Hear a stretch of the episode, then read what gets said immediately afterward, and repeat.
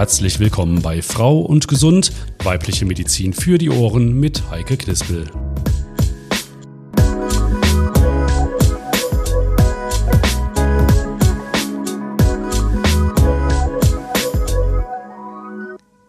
Und damit auch von mir ein herzliches Willkommen zu einer neuen Folge von Frau und Gesund.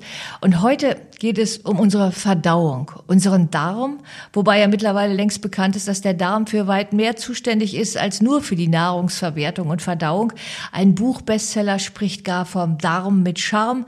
Aber selbst wenn wir unseren Darm nicht direkt so charmant betrachten, fest steht, dass ein gesunder Darm und eine gesunde Darmflora großen Einfluss auf unser Wohlergehen und unsere Gesundheit haben. Aber was heißt denn gesunde Darmflora? Was tut unserem Darm gut? Was bringt ihn durcheinander oder schädigt ihn sogar? Darüber werden wir reden und ich habe natürlich für Sie wieder einen Experten zu dem Thema an meiner Seite, Dr. Henning Zimmermann, und wir stellen ihn kurz vor. Seit dem 1. Oktober 2022 verstärkt Privatdozent Dr. Henning Zimmermann als Sektionsleiter Gastroenterologie die Klinik für Innere Medizin und internistische Intensivmedizin. Dabei kümmerte er sich unter anderem um Beschwerden wie Sodbrennen, Koliken und Schmerzen im Bauchraum, aber auch um chronische und chronisch entzündliche Erkrankungen von Leber und Darm. Schwerpunkte seiner Arbeit sind die jährlich etwa 3500 diagnostischen und therapeutischen Endoskopien, die er und sein Team am SAH durchführen. Sein Ziel ist es, die Gastroenterologie am SAH zu stärken, neue Untersuchungs- und Behandlungsmethoden zu etablieren und dabei eng mit anderen Kliniken im Haus zusammenzuarbeiten. Seine knapp bemessene Freizeit verbringt der verheiratete Vater zweier Kinder am liebsten mit der Familie. Wir freuen uns über den Besuch von Dr. Henning Zimmermann. Ja, herzlich willkommen. Danke, dass Sie sich die Zeit genommen haben. Ja, vielen Dank. Danke, dass ich hier sein darf. Wir reden heute über einen ja bis zu sieben Meter langen Muskelschlauch in unserem Körper. Die erste Aufgabe ist natürlich die Verdauung der Nahrung. Was passiert dazu im Darm? Ähm, ich glaube, vorweg muss man sagen, dass die Verdauung nicht äh, erst im Darm beginnt, sondern bereits äh, im Mundraum. Ja, also ein wichtiger Teil der Verdauung ist schon äh, die Zerkleinerung des Speisebreis, die Zuführung von gewissen Enzymen äh, in den Speicheldrüsen, die auch letztlich schon eine Vorverdauung bedingen. Und dann müssen wir die äh, Nahrung ja auch schlucken. Die muss weiter transportiert werden von der Speiseröhre in den Magen. Und der Magen ist bereits ein wichtiges, ein wichtiger Teil des Verdauungssystems, weil dort auch schon eine Vorverdauung, eine Zerkleinerung des Speisebreis erfolgt. Und dann erfolgt der Weitertransport in den Dünndarm und äh, man kann mit Fug und Recht behaupten, dass der Dünndarm wirklich der wichtigste Teil des, äh, des Verdauungssystems des Menschen darstellt, weil hier die eigentliche weitere Aufspaltung äh, der Nahrung in ihre Einzelkomponenten erfolgt und vor allem die Aufnahme der entsprechenden Stoffe. Und äh, das, was vom Dünndarm letztlich nicht weiter verwertet werden kann, wird dann weiter transportiert in den Dickdarm. Dort wird der Stuhl dann äh, eingedickt im Sinne, dass halt Wasser entzogen wird und das ist das, was wir ausscheiden. Das sind täglich ungefähr 200 Gramm Stuhl. Das ist letztlich das Endprodukt. Und das heißt also, der Hauptprozess im Darm findet dann auch wirklich im Dünndarm statt. Nimmt er auch den äh, mengenmäßig den größten Anteil des Darms dann ein? Also absolut. Ähm, der Dünndarm ist zum einen das mit Abstand längste Teilorgan des Verdauungssystems. Der misst ungefähr fünf Meter. Im Vergleich äh, der Dickdarm hingegen ungefähr 80 Zentimeter. Ähm, ist natürlich von äh, Person zu Person etwas variabel, aber ähm, der Dünndarm ist einfach aufgrund der Länge schon das, äh, das äh, prominenteste äh, Organ im Verdauungstrakt. Nur wenn man sich den äh, Dünndarm mal unter dem Mikroskop anschaut, fällt auf, dass insgesamt äh, die Fläche des Dünndarms äh, nochmal viel, viel größer ist, als wir es zunächst erwarten würden, weil der Dünndarm so aufgebaut ist, dass der mehrere Ausläufer oder kleine, wir nennen das Zotten hat und so weiter. Wenn man das alles ausbreiten würde, hätte man eine Gesamtfläche des Dünndarms, die ungefähr ein Fußballfeld einnimmt. Das ist eigentlich, glaube ich, ein ganz gutes Maß, äh, was man, was sich jeder vor Augen führen kann, um einen Eindruck zu gewinnen, welche, über was für ein Organ wir da eigentlich reden. Aber unvorstellbar, dass wir im Grunde so viel Fläche in unserem Körper haben, oder? Genau. Ja, der Mensch ist immer wieder ein Wunder. Das stimmt. Und äh, das Wunderbare am Darm ist, dass er ja nicht nur aus der Nahrung etwas nimmt, sondern dass er auch selber produziert. Der Darm, das habe ich jetzt in der Vorbereitung erfahren, ist ein großer Hormonproduzent. Für welche Hormone ist er verantwortlich? Naja, es wird immer wieder gesagt, dass der Darm auch Ort von der Produktion von sogenannten, in Anführungsstrichen, wie es auch mal gerne äh, beschrieben wird, äh, Glückshormonen ist, wie zum Beispiel dem Serotonin. Aber auch viele andere ähm, Hormone werden äh, produziert, Hormone, die auch selber letztlich eingreifen in den ganzen Verdauungsprozess, die wichtig sind, auch zur Steuerung anderer Prozesse, die die Verdauung, aber den ganzen Metabolismus, das heißt den ganzen Stoffwechsel betreffen, aber auch natürlich Hormone wie die eingangs erwähnten Glückshormone, die auch Einfluss haben auf unser Wohlbefinden zum Beispiel. Sagt man deshalb, dass Essen glücklich macht? Das glaube ich, kann man so sagen. Und das ist sicherlich etwas, was jeder von uns nachvollziehen kann. Und das liegt wahrscheinlich nicht zuletzt daran, dass der Darm in der Lage ist, entsprechende äh, Hormone zu produzieren, ja. Jetzt habe ich auch gelesen, dass ganz viele Informationen dann vom Darm ans Hirn gegeben werden. Das heißt, da gibt es eine direkte Verbindung. Da gibt es eine direkte Verbindung und da gibt es, sag ich mal, mehrere Formen der Verbindung. Und wichtig ist, glaube ich, um nochmal die Bedeutung des Darms hervorzuheben, dass viel mehr Informationen vom Darm zum Gehirn geleitet werden als umgekehrt, ungefähr im Verhältnis von 1 zu 10. Das heißt, der Darm hat ganz, ganz viel Information für das Gehirn und das Gehirn braucht gar nicht so viel Information, um den Darm selber zu steuern. Wenn wir jetzt an Otto zum Beispiel damals denken, Otto Walkes, da hieß es ja dann immer meinetwegen äh, Herz an Kleinhirn, hier heißt es jetzt Darm an Kleinhirn. Was sagt der Darm denn dem Hirn? Was gibt er dem für Informationen? Der sagt unter anderem dem Gehirn, ich bin satt oder so. Sagt natürlich auch, mir geht es gut oder mir geht es schlecht. Da kommen wir, kommen wir wieder zu den eingangs erwähnten Glückshormonen. Und ähm, kann dem Gehirn sicherlich auch, ähm, das wissen wir aus, vor allem aus tierexperimentellen Studien, auch, sage ich mal, krankhafte Informationen weiterleiten. Das darf man auch nicht vergessen, dass sicherlich viele Erkrankungen auch aus der neurologischen oder psychiatrischen Sparte ähm, auch letztlich äh, direkte Assoziationen aufweisen zum Darm und äh, die Darmgesundheit letztlich auch die gesamte Gesundheit des Menschen äh, wesentlich beeinflusst. Heißt das dann, also wenn ich das für mich weiterdrehe, dass zum Beispiel, wenn der Darm nicht in Ordnung ist und das ans Hirn weitergibt, dass er im Zweifelsfall auch für Depressionen dann zuständig ist? Also das ist sicherlich ähm, zu einfach gefasst zu sagen, dass der Darm alleine für die Entstehung von Depressionen verantwortlich wäre. Das ist sicherlich, wie wir sagen, immer ein multifaktorielles Geschehen. Das heißt, da gibt es ganz viele Auslöser.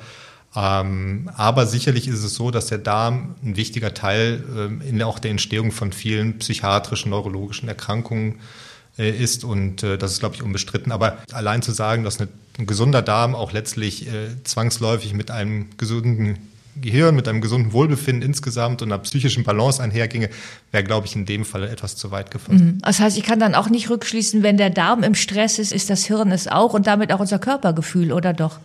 Naja, es ist, glaube ich, wie bei jedem Organ, wenn ein Organ, ähm, ich sag mal, erkrankt ist oder aus dem Gleichgewicht gerät, dann hat das natürlich Einfluss auf unser Gesamtwohlbefinden. Und so ist es auch, wenn sich ein entzündlicher Prozess beispielsweise im Darm abspielt, ist es etwas, was für uns, äh, auch für unsere Wahrnehmung, für unser Bewusstsein natürlich einen Stress darstellt. Und äh, insofern hat natürlich das einen direkten Einfluss auf unser Wohlbefinden. Das ist äh, ganz klar.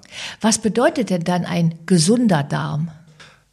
Ein gesunder Darm ist eigentlich letztlich ein Darm, der seine Funktion wahrnimmt und vor allem in der Lage ist, den Körper vor, sage ich mal, vor entzündlichen Prozessen zu schützen. Man muss sich einfach vorstellen, dass wir allein durch die Aufnahme von Nahrung und von vor allem von Eiweißstoffen und so weiter eigentlich unserem Körper, unseren Körper permanent mit ähm, mit letztlich mit Informationen überfluten und letztlich das ja auch, wenn wir das Ganze aus der, aus der Sicht des Immunsystems betrachten, natürlich für das Immunsystem eigentlich einen unendlich großen potenziellen Stress darstellt. Warum? Und weil natürlich wir so viel Information und Fremdantigene dem, äh, dem Körper zuführen, dass, dass, ein, dass das Immunsystem damit zurechtkommen muss und dass das Immunsystem in der Lage ist, ähm, zu erkennen, dass das eben nicht schädlich ist und keine Immunreaktion hervorrufen darf. Und äh, zum anderen ist es so, was auch einen gesunden Darm ausmacht, ist, dass der Darm letztlich ähm, seine Integrität erhält, wenn das nämlich nicht mehr gewährleistet ist, ähm, zum Beispiel Nahrungsmittelbestandteile oder auch äh, Bestandteile des sogenannten Mikrobioms, das heißt von Mikroorganismen, in der Lage sind, letztlich die Darmwand zu, wir sagen, zu penetrieren, in die tieferen Schichten zu wandern und dort eine Immunantwort hervorrufen, dann ist das letztlich auch etwas, was dann tatsächlich dann auch schnell zu krankhaften Prozessen führen kann. Also wichtig ist neben der Funktion des Darms, in der Verdauung, ja, auch, dass der Darm letztlich seine Integrität aufrechterhalten kann. Und da gibt es halt viele Krankheitsbilder, bei denen der Darm sozusagen nicht mehr in der Lage ist, das zu tun. Das verstehe ich immer noch nicht ganz. Was ist denn, wann ist denn ein Darm integer? Ein Darm ist integer, kann man sich ganz banal vorstellen, wenn die wenn die, wenn die Darmzellen, die Oberflächenzellen und so weiter sich sozusagen äh, an die Hand nehmen und eine feste Barriere bilden. Und wenn das nicht mehr der, der, Fall ist, dann einfach Bestandteile, die sozusagen im Stuhl oder im Dünndarmsekret enthalten sind, in der Lage sind, so in die tieferen, tieferen Schichten des Darms zu wandern, dann kann das tatsächlich auch mal entzündliche Prozesse hervorrufen. Hm, okay, auf die werden wir natürlich gleich auch mal genauer gucken, was da so alles passieren kann in unserem Darm. Ein großes Thema, also auch was so als, als Schlagwort im Moment sehr oft auftaucht, ist einfach die Darmflora. Mhm. Ähm, das heißt, ich habe schon verstanden, es ist auf jeden Fall ein Gleichgewicht wichtig äh, im Darm. Ähm, die Zusammensetzung der Darmflora, was ist da alles drin? Was gehört dazu? Also zur Darmflora gehört ganz, ganz viel. Also zur Darmflora ganz generell ähm, gehören vor allem Bakterien, auch das ist das, was wir so landläufig unter Darmflora verstehen. Ähm, eigentlich gehören dazu noch Pilze, dazu gehören auch Viren etc. Das ist alles Teil unserer physiologischen, das heißt unserer normalen Flora. Und aber vor allem die Bakterien, das ist ein ganz, ganz wichtiger Punkt. Das ist auch der Punkt oder so der Aspekt, der am meisten Aufmerksamkeit erfährt. Und man kann einfach schlichtweg sagen, wir sind nicht alleine. das heißt, ganz im Gegenteil, ähm, als Mensch sieht man sich ungefähr einer Billion äh, bis zu 10 oder 100 Billionen äh, Mikroorganismen im, im, im Darm gegenüber. Die Zahlen differieren da so ein bisschen. Man sind sich auch die Experten mit den, mit den Nullen nicht ganz einig, aber es sind extrem viele und man geht davon aus, dass ungefähr auf eine Körperzelle ungefähr ein Mikroorganismus kommt. Ja, also wir sind bei weitem nicht alleine. Und äh, was wir heute landläufig unter dem Begriff Mikrobiom zusammenfassen, sind vor allem die Bakterien. Mhm. Und die erfahren, wie gesagt, auch am meisten auch wissenschaftliche Aufmerksamkeit. Das heißt, auf unserem inneren Fußballfeld ist jede Menge los. Weiß man eigentlich, wenn man diese ganzen äh, Mikroorganismen alles zusammennimmt, wie viel Gewicht das ausmacht, so ungefähr? Ja, auch da differieren die Zahlen so ein bisschen, aber die schwanken so zwischen ein und zwei Kilo. Ja. Ah, doch so eine Menge, was schon, man dann im Darm hat. Das ist schon eine Menge, genau. Wow. Ist denn die Zusammensetzung der Darmflora erstmal generell bei allen Menschen gleich oder gibt es da schon Unterschiede? Oder gibt es von Anfang an große Unterschiede? Erstmal variiert die äh, Zusammensetzung sehr vom, sag ich mal, vom Alter des Menschen. Das, äh, so sag ich mal, die verschiedenen Entwicklungsphasen des Menschen, vor allem die frühen Entwicklungsphasen, sind sehr geprägt von einem Wandel äh, des Mikrobioms. Das beginnt schon mit der Geburt. Da ist schon äh, entscheidend, ob das Kind jetzt auf normalem Wege geboren wurde oder durch einen Kaiserschnitt. Warum? Weil wir zum Beispiel ein Kind, das auf dem normalen Wege geboren wird, da schon viele Bakterien der Vaginalschleimhaut, also der der, der aus der Flora der, ähm, der Scheide der Mutter mit übertragen bekommt. Und dann ist es sehr stark entscheidend, wird das Kind gestillt oder wird das Kind, äh, wird das Kind anderweitig letztlich ernährt durch äh, Milchpulver etc. Das hat auch wesentlichen Einfluss auf, äh, auf die Zusammensetzung der Flora ähm, eines Menschen. Man geht davon aus, dass dann so ab dem zweiten, dritten Lebensjahr ungefähr sich die Flora der Kinder ungefähr den der Erwachsenen angleicht bzw. denen ähnelt. Aber dann hört es natürlich nicht auf. Dann ist es sehr davon abhängig, wie wir uns äh, ernähren. Das hat einen wesentlichen Einfluss auf die Darmflora. Ähm, wir wissen auch mittlerweile, dass auch genetische äh, Faktoren da eine Rolle spielen, was bedeutet, dass wir das auch letztlich gar nicht immer alles beeinflussen können und durch Ernährung nicht immer hundertprozentig steuern können, wie unsere Flora sich zusammensetzt.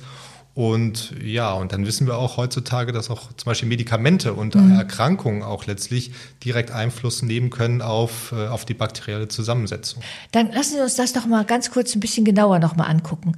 Wenn Sie sagen, zum einen, ähm, die Ernährung spielt eine große Rolle, wie sich die Darmflora mhm. entwickelt und was da Chancen hat und was nicht. Äh, welche Ernährung ist denn günstig für die Darmflora?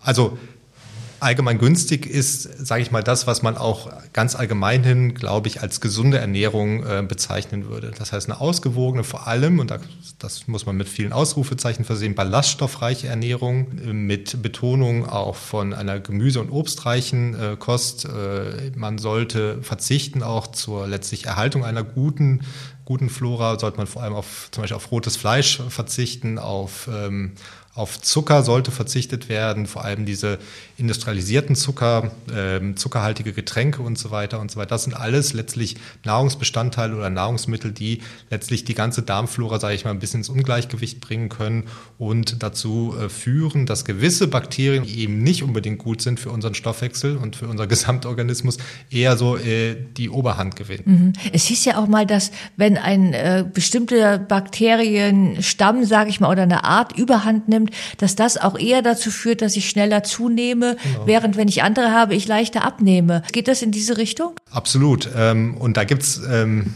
wie immer so in der Medizin oder der biomedizinischen Forschung ganz, ganz interessante ähm, Untersuchungen äh, mit Mausexperimenten. Man hat zum Beispiel gezeigt, dass wenn man eine Maus in einem sehr, sag ich mal, sehr artifiziellen, sehr künstlichen System großzieht, in, unter völlig sterilen Bedingungen letztlich, und dieser Maus dann Stuhl zuführt, einer dickleibigen Maus ist es so, dass diese Maus dann auch zunimmt. Mhm. Ja?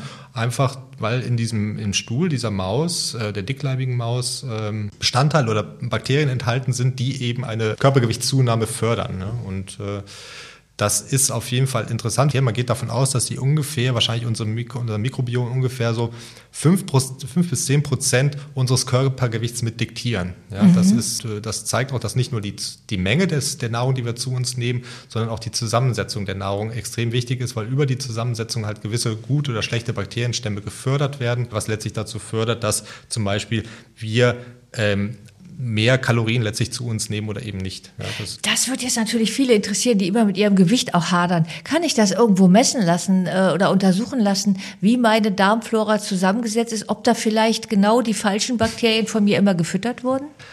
Ähm, ich sag mal, man kann es leider machen, weil das ähm, tatsächlich wird es von vielen, gibt es viele, ich sag mal, Institute, Anbieter, die das, äh, die das kommerziell zu kommerziellen Zwecken äh, nicht zuletzt im Internet und so weiter anbieten. Und äh, man erhält dann als, ähm, als in Anführungsstrichen Patient eine Liste äh, mit äh, Bakterien und dann sieht man einen bunten Balken, der anzeigt, ob von dem Bakterium zu viel oder zu wenig da ist und dann wird dem Patienten gesagt, sie haben womöglich Hinweise dafür, dass ihre, dass ihre Darmflora so ein bisschen aus dem Gleichgewicht geraten ist. Und dann kann ich doch die richtigen Bakterien in Tütchen kaufen, dann rühre ich die ins Wasser ein und trinke das. Habe ich auch schon mal verordnet bekommen.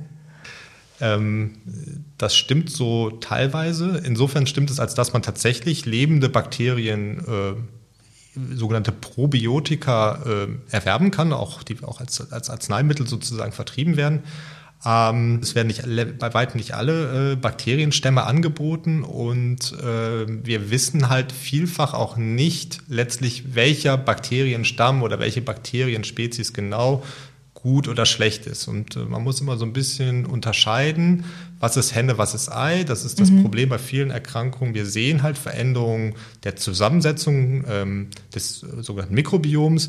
Wir wissen aber nicht, ist sie jetzt ursächlich für das Erkrankungsbild, was wir gerne behandeln wollen oder die, äh, sag ich mal, die, die körperliche Abweichung oder ist das, was wir im Mikrobiom an Änderungen sehen, eher die Folge dessen? Mhm, das ist sicherlich okay. ein wechselseitiges Spiel. So, das ist einfach in der Folge einfach bedeutet, dass das alles leider nicht so einfach ist, wie man sich das immer vorstellt. Und ich denke, wir stecken auch noch relativ in den Kinderschuhen, was die, was die Forschung angeht, des Mikrobioms, sodass die praktische Anwendung momentan wirklich noch relativ überschaubar ist. Hm. Das heißt aber, wenn ich mich an Ihre Ernährungsempfehlungen halte, kann ich dann langfristig, selbst wenn ich mich vorher falsch ernährt habe, meine Darmbakterien dann in dieses Gleichgewicht bringen, dass ich da auch wieder rauskomme aus diesem, ich nehme schneller zu als andere? Ähm, also grundsätzlich ist es so, dass man auf jeden Fall seine äh, Darmflora durch die, äh, durch die Ernährung äh, beeinflussen kann und sicherlich auch, sage ich mal, kann man vieles auch wieder zum Guten, zum Guten wenden, wenn man entsprechend wieder sich besser ernährt.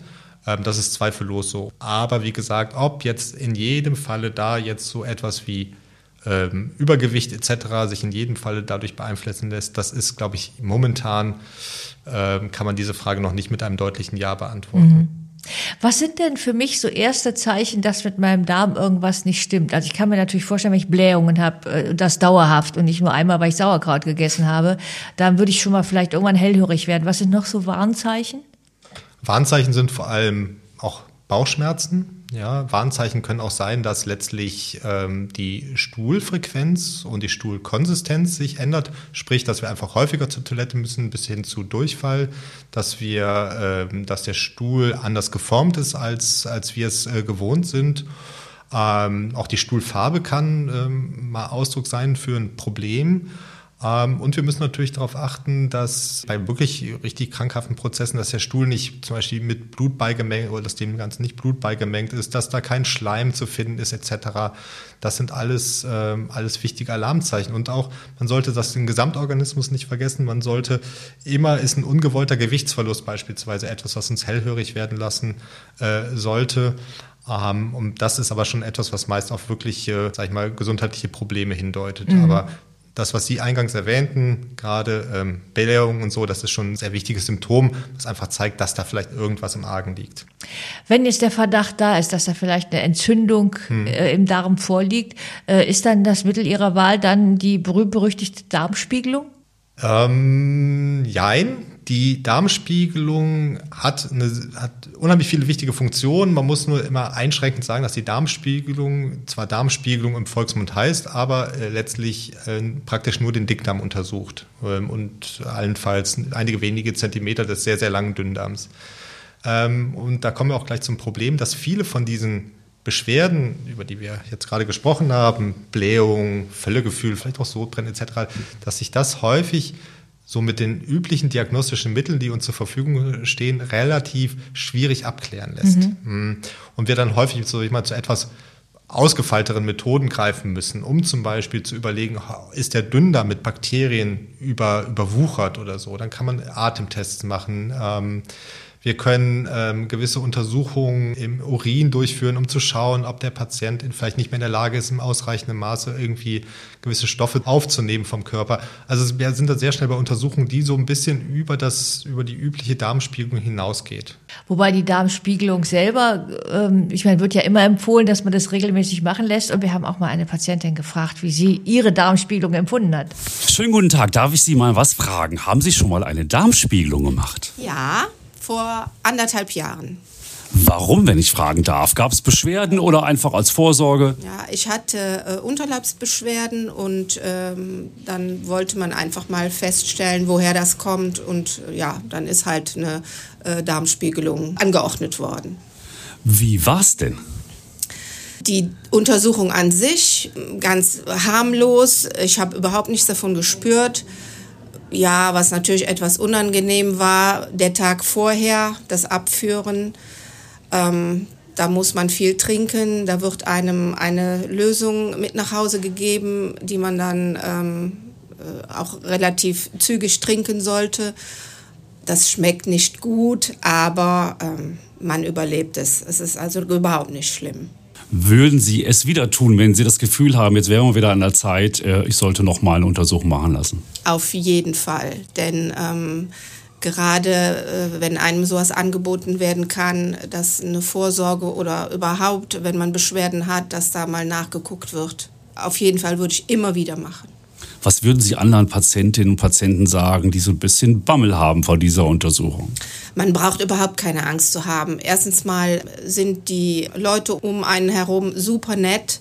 Ähm, man wird super betreut und man spürt von der Untersuchung überhaupt nichts, weil man ja eine kleine Narkose bekommt. Wie ging es Ihnen danach denn? Ich war noch etwas schläfrig, aber das ging auch relativ schnell vorbei und äh, ja, danach ist man einfach erleichtert, wenn man dann gesagt bekommt, es ist alles in Ordnung. Ja, ich glaube, das ist dann die beste Botschaft, ne? wenn man gesagt bekommt, es ist alles in Ordnung. Absolut. Und ähm, das ist vielleicht nicht das eigentliche Thema unseres Gesprächs, aber ich glaube, an der Stelle sollte man nochmal darauf hinweisen, dass die Darmspiegelung als Vorsorgeuntersuchung extrem wichtig ist und äh, jede Frau ab dem 55. Lebensjahr und jeder Mann ab dem 50. Lebensjahr sollte diese wahrnehmen. Das vielleicht nochmal so am, am Rande erwähnt. Ein Begriff, der für mich äh, auch oft in Verbindung äh, gebracht wird mit Darmspiegelung, ist eine Divertikulitis. Ähm, das heißt, es werden in der, im Darm kleine Ausstülpungen entdeckt. Wie gefährlich sind die? Also man muss sagen, dass ähm, die sogenannten Divertikel, diese Ausstülpungen, vor allem im Dickdarm und im Darm, vor allem im sogenannten Sigma, dass dieser S-förmige Teil des Dickdarms, dass das ganz, ganz häufig ist. Und je älter wir werden, desto häufiger werden diese Ausstülpungen. Und wir wissen auch, dass in aller Regel das ohne weitere Probleme im Leben ähm, geschieht. Es gibt selten ähm, dann doch aber mal Probleme, die daraus erwachsen können aus diesen Divertikeln. Die können sich entzünden und das kann letztlich äh, Probleme machen. Ähm, aber wie gesagt, äh, wenn wir Divertikel finden, zum Beispiel in der Darmspiegelung, ist erstmal überhaupt kein Grund da, ähm, sich Sorgen zu machen. Und merke ich denn selber, wenn sich da was entzündet oder braucht es da wieder eine weitere Untersuchung? In der Regel merkt man das schon, weil die Patienten kommen ja meistens auch aufgrund von Beschwerden ins Krankenhaus zum Arzt und äh, wir stellen dann diese Divertikulitis fest. Und was vor allem darauf hindeutet, sind Unterbauchschmerzen, vor allem im linken Unterbauch, weil das der Ort ist, wo dieser Teil des Dickdarms äh, sitzt, den wir, der am häufigsten betroffen ist von diesen Divertikeln. Manchmal kann das auch mit Fieber einhergehen, ähm, aber vor allem, was dieses Krankheitsbild kennzeichnet, sind die Bauchschmerzen. Hm. Und muss dann operiert werden? Ähm, zum Glück in aller Regel nicht. Äh, die Operation hat man früher relativ häufig ähm, durchgeführt äh, bei diesem Krankheitsbild. Mittlerweile rückt man immer mehr von der Operation ab. Es gibt ganz seltene Fälle, wo es dann doch mal so ist, dass der Darm zum Beispiel einen Durchbruch erleidet, wo sich das Bauchfell entzündet und so weiter. Das sind Gründe zu operieren. Und man kann operieren, wenn sowas wiederholt äh, auftritt, das heißt wiederholt so entzündliche Schübe ähm, zu beobachten sind. In aller Regel lässt sich das aber sehr gut äh, konservativ, das heißt durch Medikamente, durch äh, kurzfristigen Nahrungsverzicht äh, etc. behandeln. Und am besten ist natürlich, wenn es erst gar nicht so weit kommt im Darm. Sie haben ja eben schon Anregungen gegeben, wie zum Beispiel die gesunde Ernährung mhm. aussehen soll. Ähm, wie sieht es denn mit weiteren unterstützenden Möglichkeiten aus? Es ist ja auch immer die Rede von Probiotika und Präbiotika. Also mhm. Probiotika hatten wir schon gesprochen, auch gesunde Bakterien, die richtigen Bakterien, die man dann im Darm haben soll. Was ist denn Präbiotika? Also Präbiotika sind ähm, Stoffe, die letztlich von den äh, Darmbakterien weiter verstoffwechselt werden und äh, die auch letztlich dazu dienen sollen, dass die Darmflora im Gleichgewicht bleibt und äh, wir weiterhin äh, letztlich über ein Mikrobiom, ein ausgewogenes, breites Mikrobiom verfügen. Das ist eigentlich so Sinn und Zweck von den sogenannten Präbiotika. Es wurde jetzt auch immer gesagt, äh, also gerne in Zusammenhang mit Darmgesundheit, dass gewisse Gewürze zum Beispiel auch einen guten Einfluss auf den Darm haben. Können Sie da was zu sagen? Da gibt es einiges. Ähm, ich sag mal, ähm, ein ganz prominentes Beispiel sind Pfefferminz und ähm, Kümmelextrakte die vor allem beruhigend auf den Darm einwirken. Das machen wir uns vor allem auch zu nutzen bei Patienten, die häufig über, ähm, über krampfhafte Bauchschmerzen klagen und so weiter. Da ist auch bei Babys dann, ne, mit Kümmel, oder? Sagt man so. Genau. Ähm, das ist ein Beispiel und da gibt es auch andere Gewürze oder Pflanzen, wie zum Beispiel Ingwer oder so, denen auch äh, ein sehr günstiger äh, Einfluss auf den Darm, auf die Darmgesundheit nachgesagt wird. Und äh, wir wissen, dass wir tatsächlich ähm, viele von diesen chronischen Bauchschmerzen sehr gut mittels solcher, sage ich mal, traditioneller Behandlungsmethoden behandeln können und wir nicht immer zu klassischen Medikamenten greifen müssen. Und äh, das ist tatsächlich äh, auch schulmedizinisch so sehr gut akzeptiert. Ein weiteres Zaubermittel in Dosen, was gerne genannt wird äh, rund um Darmgesundheit, ist auch Flohsamen oder Flohsamenschalen. Mhm. Welche Rolle spielt das bei Ihnen in der Behandlung? Also Flohsamenschalen stellen lösliche Ballaststoffe dar und äh, wir wissen, ja, das haben wir glaube ich auch schon erwähnt anfangs, dass Ballaststoffe unheimlich gut sind äh, für den Darm, auch für die Förderung äh, und Aufrechterhaltung der gesunden Darmflora.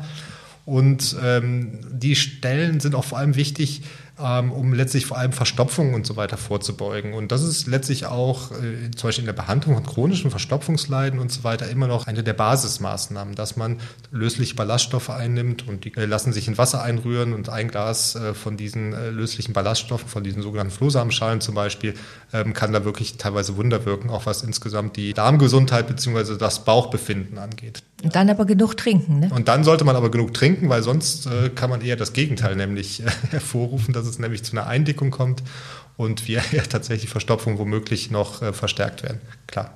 Wenn Sie ganz zum Schluss jetzt noch so einen Tipp geben sollten äh, an unsere Zuhörerinnen und Zuhörer, was sie ihrem Darm Gutes antun sollten, welche Rolle spielt zum Beispiel Bewegung? Also Bewegung ist vielleicht noch ein Schritt vor den löslichen Ballaststoffen, vor den Flohsamenschalen. Bewegung ist ganz wichtig.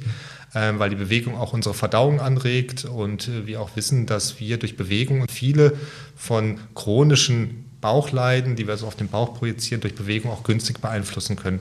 Bewegung ganz allgemein ist unheimlich wichtig äh, für unser Wohlbefinden, wahrscheinlich auch, weil durch Bewegung auch wiederum Glückshormone freigesetzt werden, vielleicht in dem Fall nicht unbedingt im Darm, aber das ist sicherlich extrem wichtig, vor allem zur Förderung einer guten Verdauung, um einem Verstopfungsleiden zum Beispiel vorzubeugen. Da ist Bewegung sicherlich ein ganz, ganz wichtiger Punkt. Dann können wir jetzt zum Schluss vielleicht einfach diesen Tipp auch geben. Diesen Podcast kann man wunderbar auf Kopfhörer beim Gehen, beim Spazierengehen, bei Bewegung auch hören und damit auch gleichzeitig seinem Darm etwas Gutes tun.